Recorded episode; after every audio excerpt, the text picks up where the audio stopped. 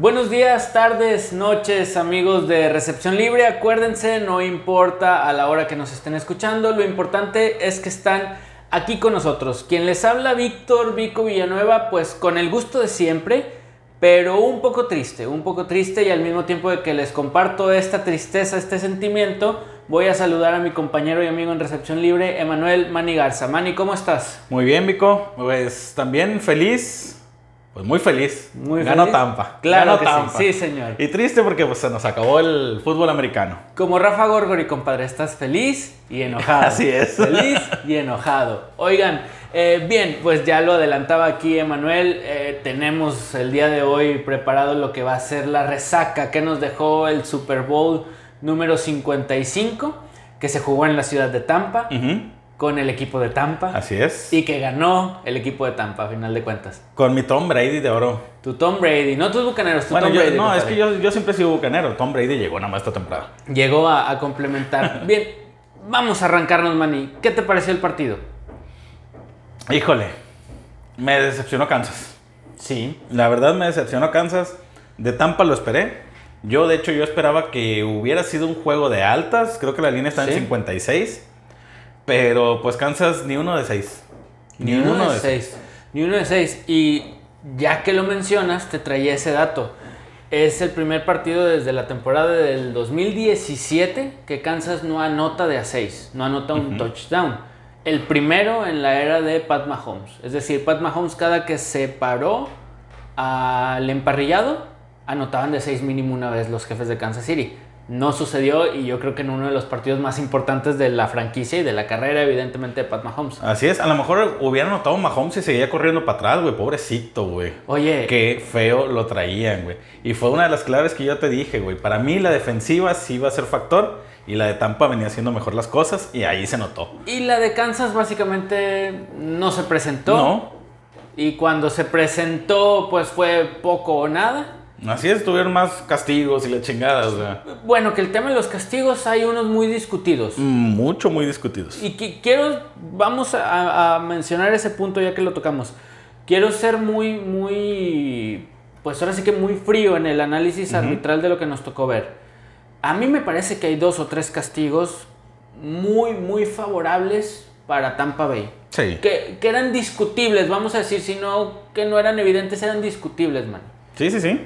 En la primera mitad, primer y segundo cuarto, por ahí repartidos 2 y 1, 1 y 2, no recuerdo exactamente el orden, pero hubo castigos, uno en zona de anotación, una interferencia en zona de anotación, una salida en falso en un gol de campo que dices, yo no la veo ni, ni de cerca. Así es.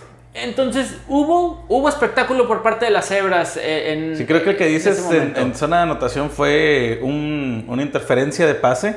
Pero para empezar, creo que si es la misma que nos referimos, el pase lo puso en la tribuna, güey. Ni era atrapable. Así siquiera. es, o sea. Exactamente. Hay Y si te fijas en esa jugada, el defensivo de Kansas está pidiendo la interferencia ofensiva. Ofensiva, sí. Y los referees, no, defensiva, espérame. O sea, Y previo a esa jugada hay una interferencia defensiva sobre Ma- Mike Evans, si mal no recuerdo, sí, muy clara. sí, Ajá, muy sí, clara. sí. Parece ser que el safety incluso medio se trompica y por eso taclea antes de tiempo a Mike Evans. Pero bueno, eso fue sí, eso for- se ve mala fortuna. Pero sí, pero sí era castigo. pero ese sí era castigo. Dentro de esta serie de tres o cuatro castigos, bueno, yo creo que dos o tres, mejor dicho, castigos, en medio o entre ellos está ese de Mike Evans, que sí era totalmente válido. Pero la salida en falso en el gol de campo y un par de interferencias más por ahí. Una precisamente cuando le interceptan a Tom Brady. Sí, y marcan sí. esa interferencia, yo creo que, que fue la primera de estos tres castigos que hablamos. Me parece De hecho, Tom Brady, rigorista. luego, luego lo, lo enfocan y Brady estaba pidiendo el holding defensivo. Sí. Ahora, eh, era como un secreto a voces, tal vez no tocábamos mucho este punto en el previo, pero la defensa de Kansas es una defensa que había cometido muchos castigos en postemporada y en temporada regular. Así es, y aquí pues, no fue la, la excepción. En este juego cometieron 11, 11 castigos para 120 yardas. Sí, estamos hablando que el espectáculo de las cebras fueron tres castigos, Sí, sí, sí. máximo Sí, todo lo demás ellos mismos Sí. se, lo, se lo ganaron, ¿verdad? Pero a poco ¿Tú crees que por ahí Tom Brady a los oficiales o el mismo Bruce Arians, oye, échale un ojo porque estos traen un récord de holdings muy cargado y muy pesado? Sí, sí, sí. Y predispones un poquito a los árbitros. Es hablar con suposiciones y ya sabes que aquí no nos gusta suponer mucho. Pero de que hubo castigos bastante tendenciosos a favor del local, los hubo. Sí, sí, sí. A final de cuentas, Que afortunadamente... bueno, hay que también recordar que en, toda la, en todos los playoffs hubo jugadas, o sea, vayan... Es correcto, No sí. quiero que se nos, se nos malinterprete Exacto. de que todo es contra Brady, no. No, exacto, Porque exacto. también en todo, lo, lo- este, para mí los playoffs fue un, estuvo plagado de, de errores de los árbitros. Sí, para todos los Así equipos. es. Eh, En eso estoy de acuerdo, vaya. No, no, no con esto estamos diciendo que se favoreció al 100% o que había una tendencia clara marcada. Estamos resaltando porque fue también en un lapso muy corto de tiempo, man. Sí, y sí, sí. esos castigos que dices, híjole, a mí no me parecen, están sobre la línea o no eran o están muy rigoristas. Eh, Oye, fuera un- de eso, los un- demás, los otros 7, 8 que mencionas, En, pues... en un despeje de Kansas, oye, excelente despeje del, del pateador. Terribles los primeros dos despejes de ese No, el primero estuvo excelente, pero un holding, yo no lo vi. Sí, sí, sí. Y luego viene, lo repiten y un patadón de 15 yardas. Sí, Ah, o sea, patadón. ahí también te castigas tú solo, ¿verdad? Y al siguiente, eh, a la siguiente oportunidad que tiene para despejar también un tornillo como de Sí. 30 yardas. Eh, digo, también contra, Contra Brady no es, puedes ¿verdad? hacer ese tipo de cosas. Vamos a cerrar ese tema arbitral, Manny, porque sí estuvieron muy discutidas, pero a final de cuentas creo que el balance, el mismo Pat Mahomes en la conferencia de prensa al final del partido, Andy Reid, reconocen que Tampa Bay fue, Fue superior, muy superior. muy superior línea por línea. Así es. Bien, eh, traes ahí un poquito de estadísticas para, para comenzar a, a enfocarnos un poquito más en lo que fue el partido. Así es, si quieren nos vamos con los líderes. En, en yardas, obviamente el líder fue Patrick Mahomes, porque estuvo Sí, más sí, obligado a lanzar. Completó 26 pases de 49 intentos para 270 yardas, pero tuvo dos intercepciones. Sí. Y Tom Brady completó 21 de 29 pases, intentos más bien. Sí. O sea, un muy alto promedio. Para solamente 201 yardas, pero tres pases de anotación. Pero 200 yardas está muy por debajo del promedio que Brady tiró toda la temporada. Sí, sí, sí, pero es que aquí Mínimo también 50, 70 yardas les hicieron demasiado promedio. daño por tierra. Sí, sí, en eso tienes razón. Eh, si quieres, antes de que sigas con estas estadísticas, vamos a recordar quiénes anotaron por parte de, de, de Pues Tampa sí, Bay. nada más por Tampa. Porque Kansas, de- nada más eh, Harrison Butker, que es el pateador. Eh, por ahí tuvo anotaciones Antonio Brown. Antonio Brown, una ahí, creo que fue de una o dos yardas ahí Sí. en, en zona de gol. Dos de Gronkowski. Gronkowski revivió. Así es. Y una de Fournette que fue- creo que fue como de 27, 28 yardas. Sí, Y nadie lo tocó. No tenía nadie a sus a tres yardas a su alrededor. Esa anotación de Leonard Fournette eh, creo que hizo evidente el desánimo y la pesadez del marcador en la defensa de, de Kansas. Aparte venía eh, precedida por unas, eh, un, un dimes y diretes. Se hicieron de palabras Brady con Matthew, el, el defensivo de, de Kansas.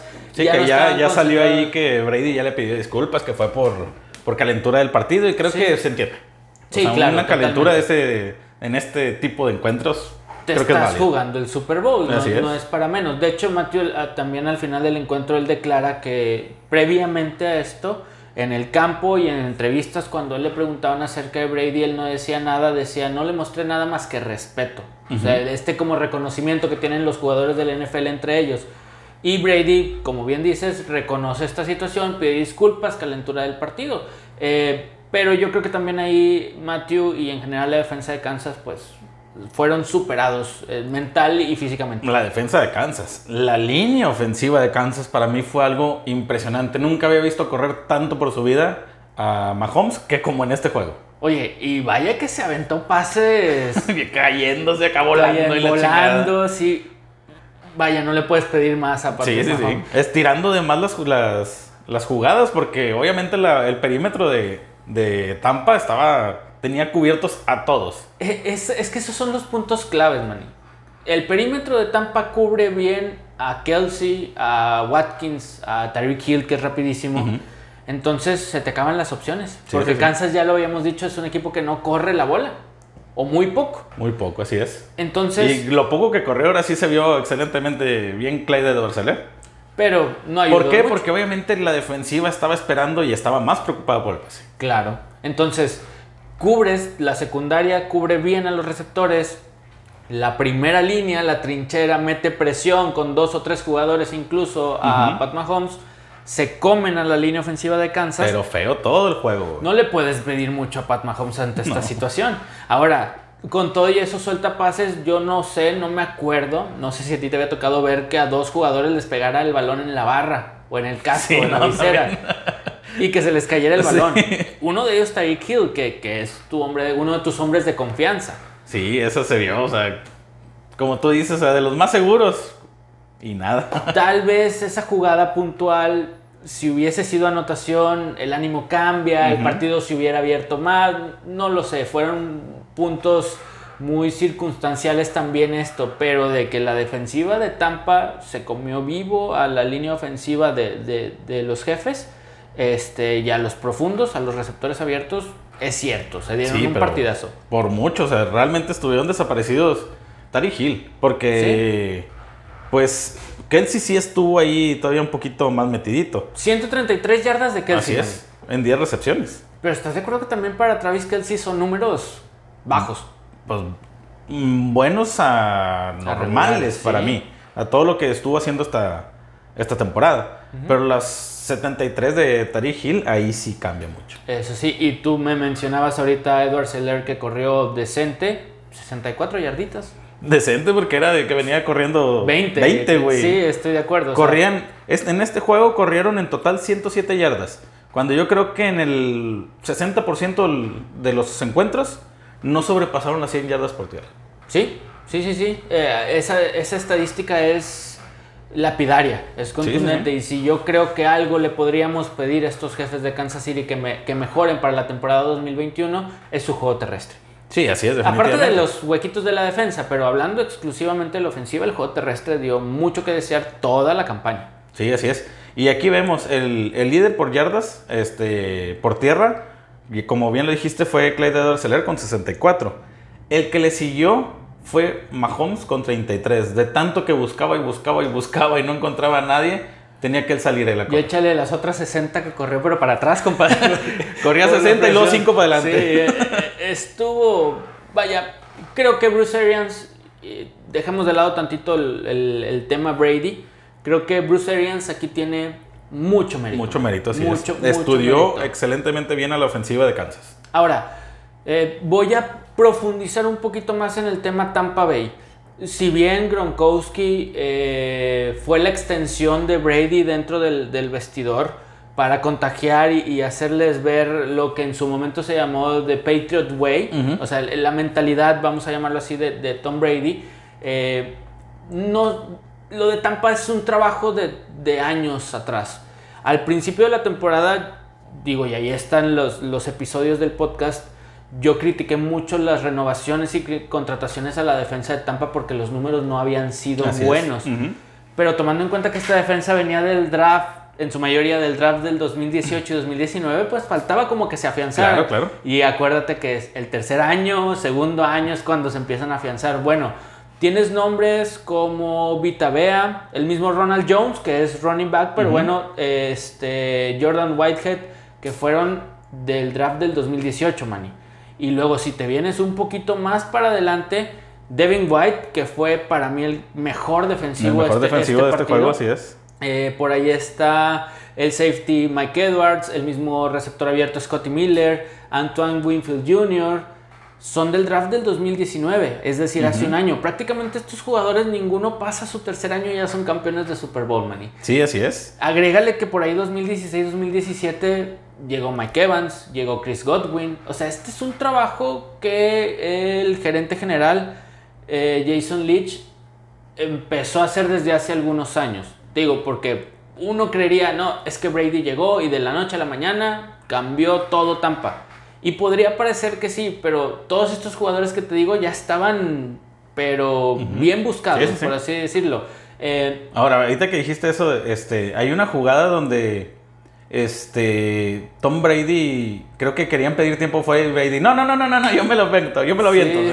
Ahí es la personalidad, la, la experiencia que tiene y que obviamente le falta todavía mucho a, Mahomes. Claro, y, y, hubo otra, o tal vez sea la misma, a lo mejor estoy confundiendo yo el concepto.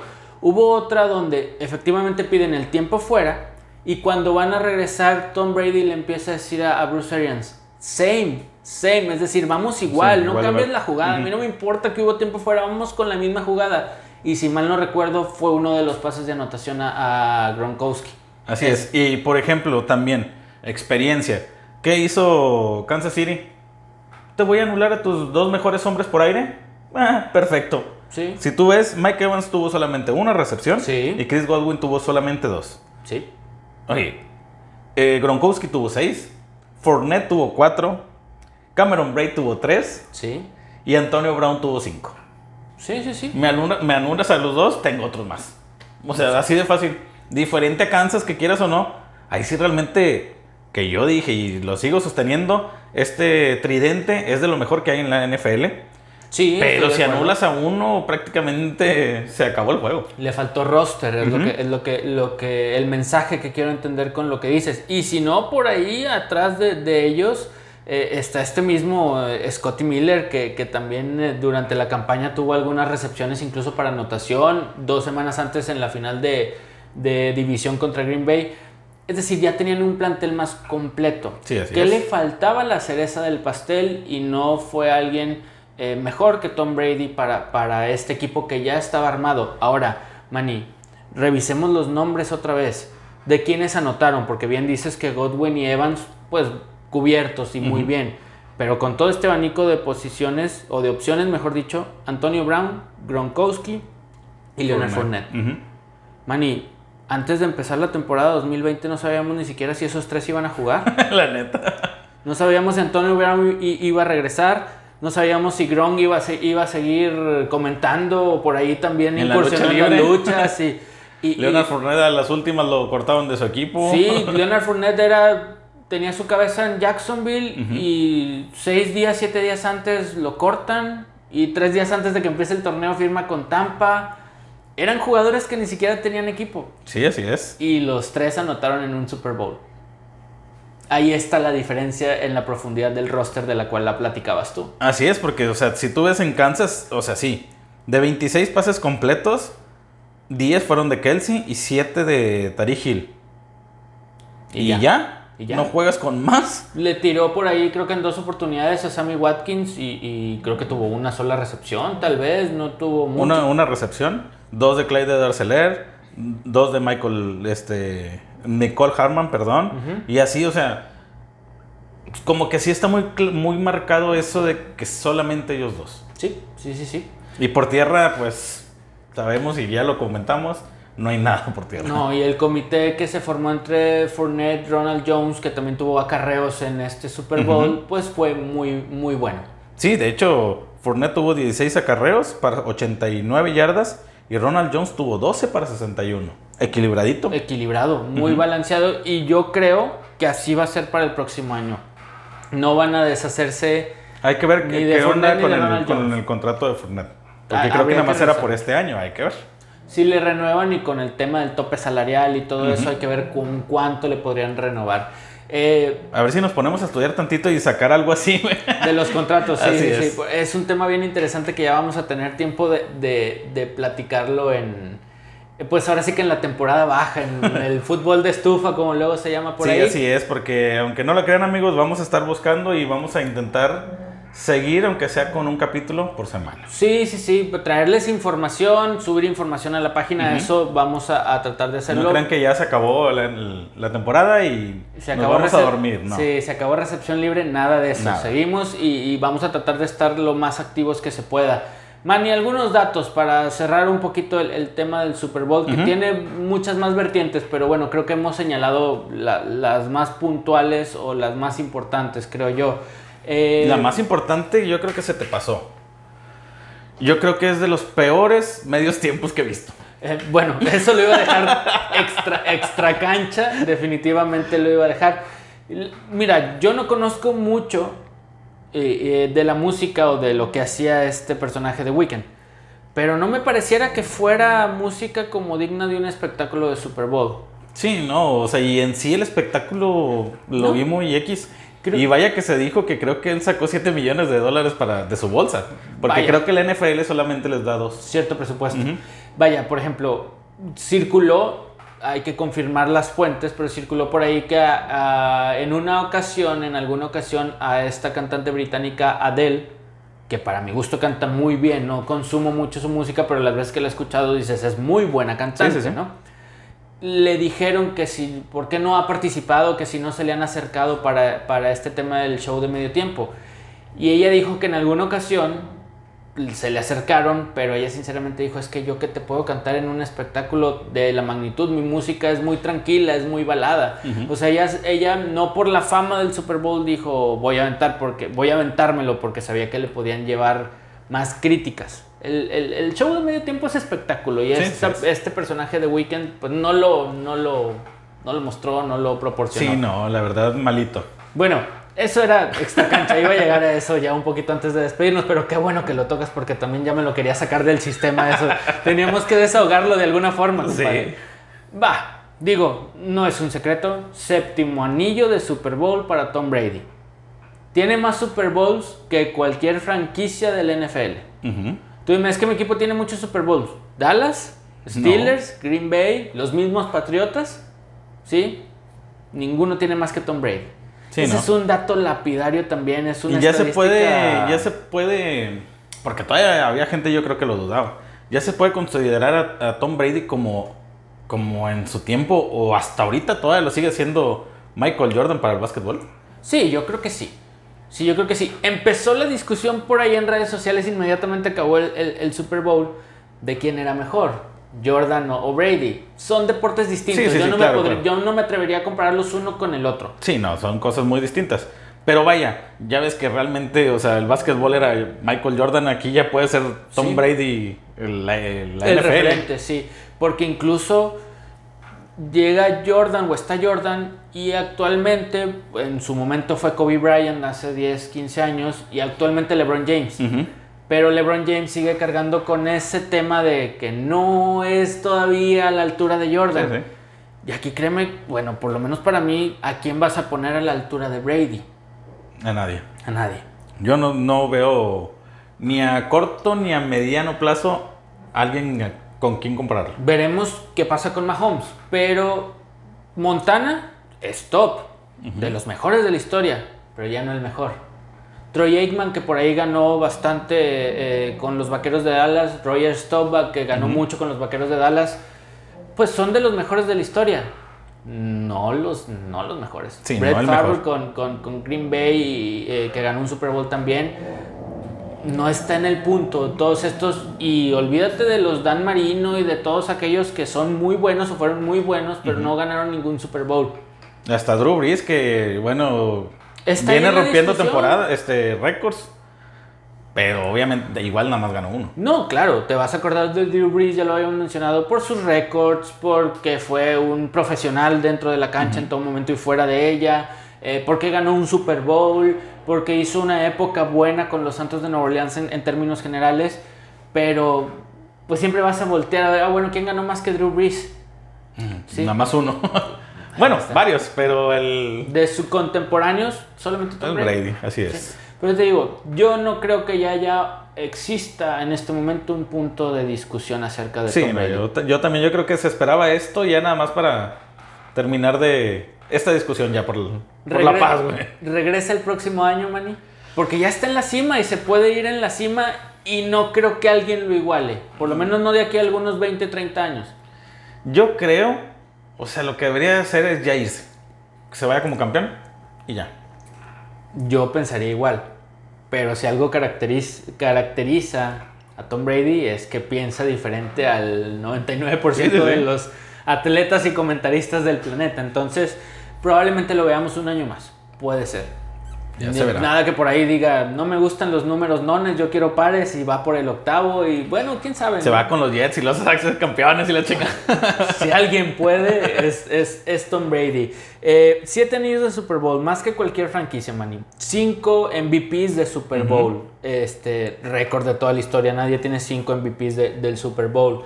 Ha tenido campeonatos de Super Bowl en tres décadas distintas. En tres, así es. Sí, 2000, 2010 y 2020, 2020. con este. Son números groseros.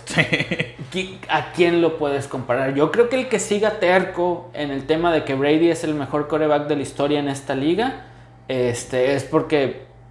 algo- Porque no le cae bien, No, le cae bien, Sí. simplemente. Algo le quiere encontrar a, a fuerza y, y la verdad es que no es así. Así no es. es así. Este, por señalar estos datos contundentes, el partido nos quedó a deber, porque como tú dices, yo esperaba más de Kansas también.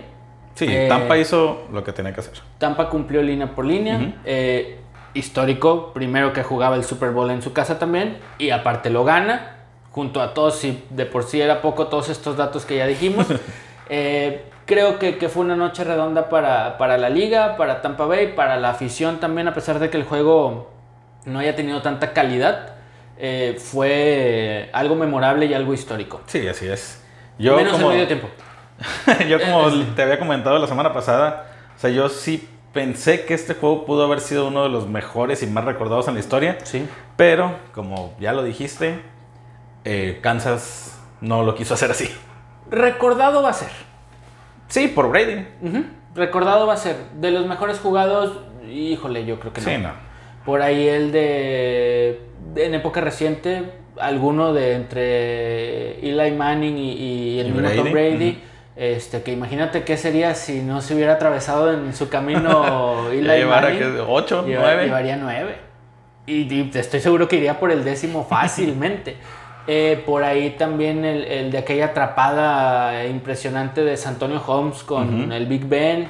Eh, ha habido buenos Super Bowls en época reciente. Ah, este que que te tienen hasta el último segundo al borde de la butaca. Este- Acá realmente yo creo que ya el tercer cuarto ya estabas, ya se Sí, decidió. sí, sí, sí, te estabas terminando la cheve, Sí. ya, bueno, por lo menos en mi caso que lo vi con, con mi esposa y mi hermano, eh, eh, ya era más la plática, ya Sí, no sí, sí. estabas tan interesado en el partido, medianamente lo veías porque a nosotros nos correspondía platicar de él, hacer un análisis, pero ya no te tenía atrapado, es la palabra, creo. Sí, yo. volteabas tantito a la tele y tú nada más veías a uno de rojo corriendo. Sí. Mahomes. Sí, soltando un pase acá, estilo Avenger, ¿no? Volando, flotando dos segundos y soltando el pase. No, lo de Mahomes también está cabrón el tipo, pero no le puedes pedir mucho. Así es. Bueno, Manny, con esto oficialmente concluimos tanto la temporada, Ujú. postemporada y oficialmente los podcasts de, o la primera temporada de podcast de recepción libre. Así es, primera temporada. La próxima semana y las siguientes estaremos aquí platicando por lo menos un poquito, todavía algo de resaca, qué es lo que se escucha en esos movimientos es. de temporada baja. Vamos a tener algún programa, algún episodio también, análisis previo y resaca del draft colegial, que faltan por ahí un par de meses, tres. Eh, todavía tenemos mucha información que compartir y por ahí nos vamos a seguir escuchando. Un poquito antes, análisis previos de, de los equipos. Sí, no, los análisis, así como esta temporada, van a seguir previo a- con nuestros pronósticos. Por ahí, dentro de una o dos semanas, vamos a traer a ver cómo nos fue nuestros pronósticos de inicio de temporada a final. Así es. A ver qué tanto, qué tanto pudimos ahí. Y proyecciones que hicimos de los equipos también Sí, hay que traerlo. po- ¿eh? posiciones de, divisiones y todo. Yo definitivamente le atiné a los Titanes y, y a los eh, Tejanos de Houston que no dieron una. Y ya, pero todo lo demás. No, bueno, por ahí, por ahí traigo a mis Browns que se defendieron también. Este, oye, hay mucho fútbol americano de estufa. Lo de, ahorita que mencioné a los Tejanos, me acordé antes de cerrar el programa. eh, lo de Deshaun Watson se va a poner interesante, ¿eh? Oye, están. Yo no he querido subir nada a la página hasta no comprobarlo, pero se escuchan muchas cosas, sobre todo rumores de cambios de coreback. Sí. Se dice que va a haber mucho movimiento de coreback. Bueno, ya empezamos con dos. Sí, no lo Goff y Stafford. sí, no lo habíamos mencionado porque estábamos muy metidos en postemporada aquí en el podcast, pero en la página lo pusimos. Ese trade entre Rams y, y Detroit, creo que el mayor beneficiado fueron los Rams. No, no sé cómo piensas tú. sí. Por ahí un, un- un amigo, un- uno de nuestros seguidores nos ponía en, en la página, ¿de verdad creen que Stafford valga dos selecciones Dos de draft? selecciones, así es. Y mi respuesta fue, vale deshacerse de Goff, vale dos selecciones de draft. Entonces yo creo que ahí la jugaron bien los Rams. Pero bien, este tipo de pláticas y situaciones las tendremos en las próximas semanas por aquí, man. Así es. Bueno, compadre, ¿algo más? Nada. se nos acabó, pero aquí seguiremos. Aquí seguiremos. Redes sociales, compadre. Pues ya saben que nos encuentran tanto en Facebook como en Instagram como Recepción Libre. Y a mí personalmente me encuentran como arroba guion bajo mani rl mani con doble n e y. Esto en Twitter. En Twitter, Se sí. me había pasado. Sí, sí, sí, para que quede claro ahí. Un servidor arroba solovico en Twitter. Eh, nos escuchamos la próxima semana definitivamente. Y eh, bueno, como ya dijo Emanuel, síganos en nuestras páginas, vamos a seguir en contacto. Hay NFL todavía para rato. Así es. Aunque Vienen ten- tantos rumores que ahí estaremos. Sí, hay que estar al pendiente. Así quedamos, man, y nos escuchamos la próxima semana. Ya quedó. Perfecto, Saludos. Saludos.